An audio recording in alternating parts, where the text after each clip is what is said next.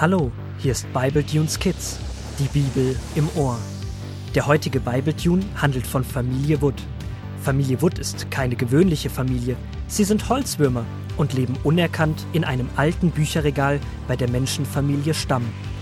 Die Holzwurmgeschwister Paul und Rubina erleben eine Menge spannender Abenteuer.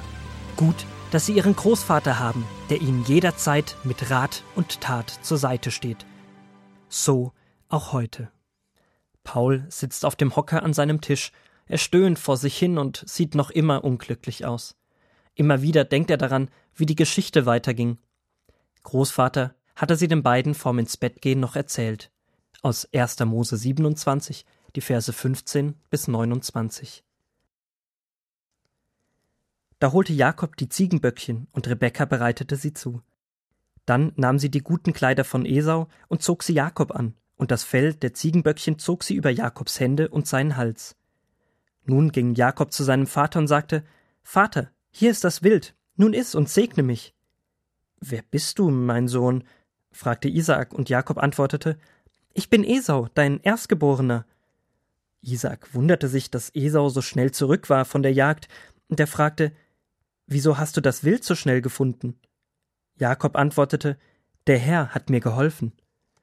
Komm einmal her zu mir, mein Sohn, sagte Isaak, ich will dich betasten, ob du wirklich mein Esau bist.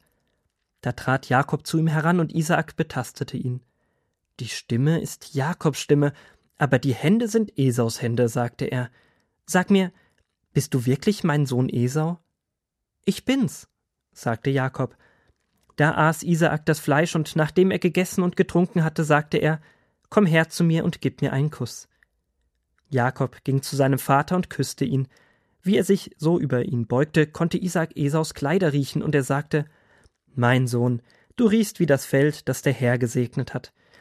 Nun betete Isaak für ihn und wünschte ihm viel Gutes von Gott, dass Gott immer für ihn sorgen und ihm alles geben möge, was er brauchen würde. Er betete, dass Gott ihn reich und mächtig machen möge und dass sein Bruder und alle seine Verwandten ihm dienen würden. Wenn diese blauen Scherben doch endlich halten würden. Nach zwei Stunden kleben endlich die zwei Scherben, aber die dritte will einfach nicht. Rubina ist immer noch stinke wütend sauer. Ach, hätte ich doch dieses Glas niemals angefasst. Hallo, Paul. Du siehst aber beschäftigt aus. Kann ich dir irgendwie helfen? Diese Scherbe will einfach nicht an ihrem Platz halten. Ich glaube, ich gebe auf. Das Glas wird sowieso nicht aussehen wie vorher. Und wahrscheinlich will es Rubina so gar nicht haben. Komm, gib nicht auf. Ich finde es gut, dass du deinen Fehler versuchst, wieder gut zu machen, auch wenn man die Risse immer sehen wird. Komm, gib mir mal die Scherbe. Wir versuchen es gemeinsam.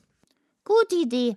Schau mal, ich gebe den Turbo Blattläuse Spezialkleber auf den Glasrand und du drückst vorsichtig die Scherbe rein. Und dann zählst du und ich halte die Scherbe so lange. Okay, ich zähle bis tausend. Äh, soll ich verhungern? Na ja, dann zähle ich eben nur bis zehn Millionen. du Spaßwurm, jetzt fang schon an zu zählen. Eins, zwei, fünf, sieben, zwanzig, hundert, zehntausend, fünfzigtausend. Äh, äh, wer hat dir denn das Zählen beigebracht? Du, sonst? Schau mal, ich glaube, die Scherbe hält. Aber man wird immer sehen, dass das Glas geklebt ist.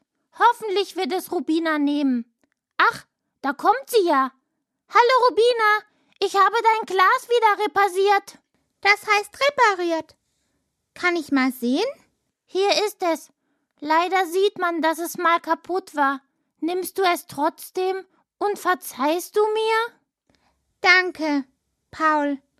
Ich habe nochmal über diesen Segen aus der Geschichte nachgedacht. Jakob hat ihn nicht verdient, und er hat ihn trotzdem bekommen. Heißt das, du bist jetzt nicht mehr stinkewütend sauer auf mich und nimmst das Glas und die Entschuldigung an? Ja, Bruder Herzwurm, ich habe dir verziehen. Oh, Rubina, ich könnte dich drücken. Halt, nein, sonst kleben wir noch zusammen. Dein ganzer Körper klebt ja noch von diesem Blattläuse-Spezialkleber. Aber schau mal, Paul, ich habe etwas für dich. Ich habe es eben von meinem Taschengeld gekauft. Das, das, das ist ja das blaue Glas. Für mich? Ja, Paul, es ist für dich. Es ist wie der Segen. Eigentlich hatte ihn Jakob nicht verdient. Danke, Rubina. Das ist echt toll von dir. Aber Großvater, eine Frage habe ich doch noch. Wir hören ja dauernd von diesem Segen in der Geschichte. Was ist denn Segen eigentlich genau? Segen ist ein Geschenk Gottes. Gott verspricht uns, uns zu begleiten, bei uns zu bleiben und uns das zu geben, was für uns wichtig und gut ist.